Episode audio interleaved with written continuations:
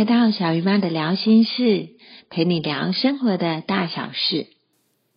Hello，大家好，我是小鱼妈。今天小鱼妈要在节目中跟大家聊什么呢？我们今天要来聊一个现在搜寻非常火热的 Clubhouse 这个软体啊，这个社群媒体，我觉得蛮有趣的，是因为它必须要受到邀请，你一定要有人邀请你，你才可以加入。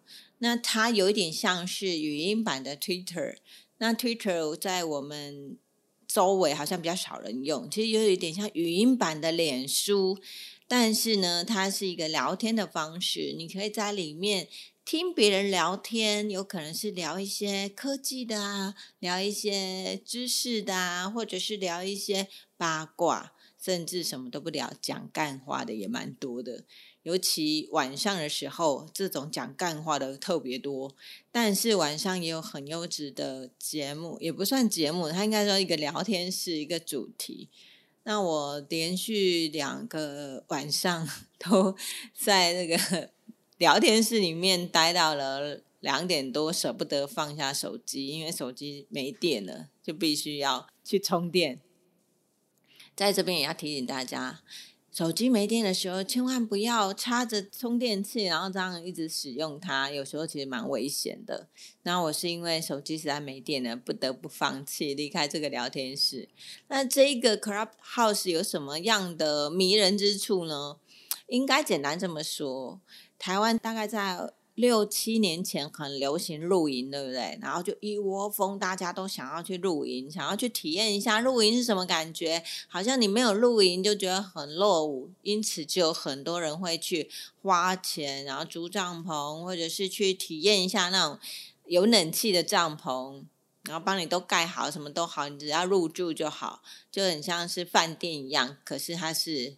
住在帐篷里头，我觉得有一点跟露营的风潮有一点点相似，就是一窝蜂的大家都想要进去露营的这个圈子去体验一下露营，可是渐渐的就会开始慢慢的退流行，真正留下来的是真的喜欢露营的人，像小鱼妈那几年前也是非常疯、非常疯狂露营，一年有五十二个礼拜，我大概有三十六个礼拜都是在野外 度过的。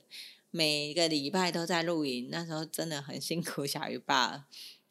那为什么要用露营这个方式来跟大家讲这个 Clubhouse 呢？因为他们两个其实有一点感觉，有点像以现在的现象。那现在大家一直都在求那个上车的邀请码，所以大家都一直得不到邀请码，然后又很想要进去看看这到底是在干嘛。那真正有进去的人，可能也不知道说我到底要去哪一个地方去搜寻聊天室，或者有没有那一种聊天室是我喜欢的主题。那可能逛一逛之后，哎，又又离开了，然后就觉得哎，这软体很无聊。那其实这个软体，我个人觉得还蛮有趣的。这个群主它就是一个聊天室，然后里面会有。开聊天室的可能呃两三个人，或者是只有一个人，就一个发起人，然后他会给你，如果说你有想要发言的话，它底下会有一个在右下角会有一个手掌，然后你只要按下这个手掌，然后发起人可能就会看到，就会可能会 take 你，让你发言这样。那其实这软体它一开始听说就是一些科技的老板 CEO，他们主要是在聊天，聊一些。聊一些八卦，或聊一些重要的事情，意见交流。那后来就被开始慢慢的宣传。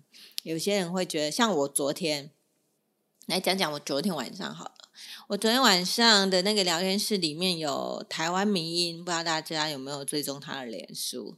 然后我觉得他蛮有趣的。然后还有社群人的那个木星。还有谁？还有苹果人，苹果人，因为我家都是苹果的爱好者，所以我都长期有在追踪他的东西。那还有哦，像志奇七七，志奇七七他也是一个非常有质感的人，他在 Clubhouse 已经有追踪数破万了，所以其实是一个蛮有趣的一个新的平台。那很多人都很想要来。上车看看到底这是一个什么样的软体，这是一个什么样的环境，然后这是什么样的社群，我觉得还蛮好玩的啦。我个人觉得蛮好玩的。我的两个邀请码，因为一个人他可以邀请两个人，所以你会有送出两个邀请码。我昨天两个邀请码都用掉了。我本来一个是要邀请小鱼爸的，那因为昨天想要先邀请我的老师，就桂杰老师，让他先试试看，因为身为一个。心理领域的一定要了解一下各个媒体它的生态，然后这些人在干嘛。所以我邀请了我的老师，结果在这边我要提醒大家哦，他会去截取你的联络人资料。那因为我们都在台湾，所以我们不会打打国码，我们不会把国码打上去。例如说八八六啊，然后零九叉叉叉叉叉。但是呢。如果你今天没有打国码的，它就会自动带入八一，就是中国大陆的。那我昨天就是没我没有去想到这个问题，他就发给八一，然后是我们老师的电话号码，所以我就浪费了一个，又重新邀请，然后再邀请八八六的，对，所以我两个邀请码已经都送掉了，所以没办法造福大家，小一半也没办法去体验看看，那。我觉得新的东西我们都要去尝试去看一下，去了解一下。不过我是觉得这就很像，就是刚刚我讲的，像露营一样。也许现在觉得很好玩，然后大家一窝蜂的想要进来，就挤进了很多各式各样的人。同样的，原本那一些有质量的人就会觉得有点被打扰了，就有点像露营一样。喜欢露营的人原本都是很喜欢这种野外，然后很亲近大自然的感觉。可是太多人一窝蜂的挤进来之后，其实就已经失去了原本的那一种享受的感觉，或者是已经失去原本这个初衷，它原本想要带给大家的服务性、便利性。这个媒体可以存活多久呢？我们就持续关注吧。那我个人是还蛮喜欢的，而且我又想说来这边来开一些水晶相关的议题，不知道大家有没有兴趣？有兴趣的人欢迎留言告诉我。那如果是你要求这种上车的码的，哎，那个我帮不上忙，但是我的粉丝朋友应该有很多人有这方面的资讯可以提供给你，欢迎大家互相交流喽。这是今天为大家分享我。